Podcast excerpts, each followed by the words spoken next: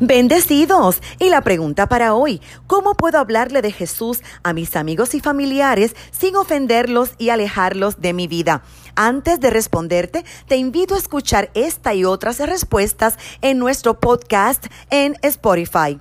La Biblia enseña que cuando le hablamos las verdades de Dios a algunas personas, éstas se ofenden. Cuando les presentamos nuestras posturas cristianas que no son negociables, se alejan de nuestra vida porque no soportan la verdad de Dios. Lo cita Lucas capítulo 12, versos 51 al 53, donde Jesús dijo, ¿piensan que vine a traer paz a la tierra? No, les digo que más bien división, porque desde ahora en adelante cinco en una casa estarán divididos, tres contra dos y dos contra tres. Estarán divididos el padre contra el hijo y el hijo contra el padre, la madre contra la hija y la hija contra la madre, la suegra contra su nuera y la nuera contra su suegra.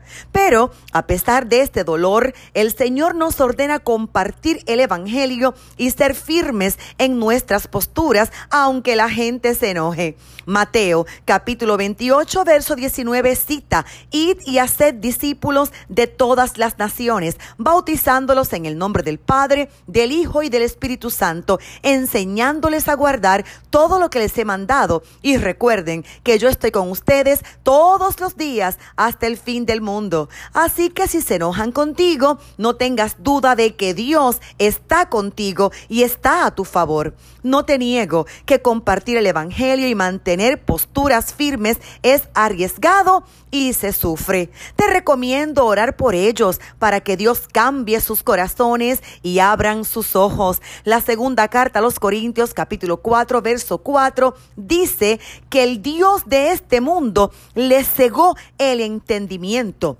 la mente, para que no vean la verdad.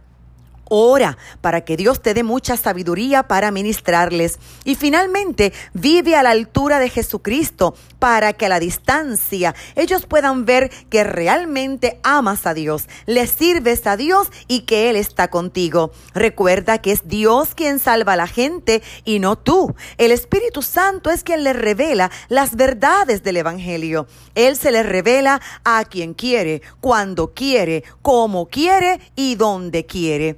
Es probable que Dios no te use a ti, pero que sí use a otros para tratar con tus amigos y familiares. Cita la primera carta a los Corintios capítulo 3, versículo 6. Yo sembré, Apolos regó, pero el crecimiento lo da Dios. Si al final del camino se alejan de tu vida, mantén la paz. Cita Mateo 19, 29. Y todo el que deje casas, o hermanos, o hermanas, o padre, o madre, o hijos, o tierras por mi nombre, recibirá cien veces más y heredará la vida eterna.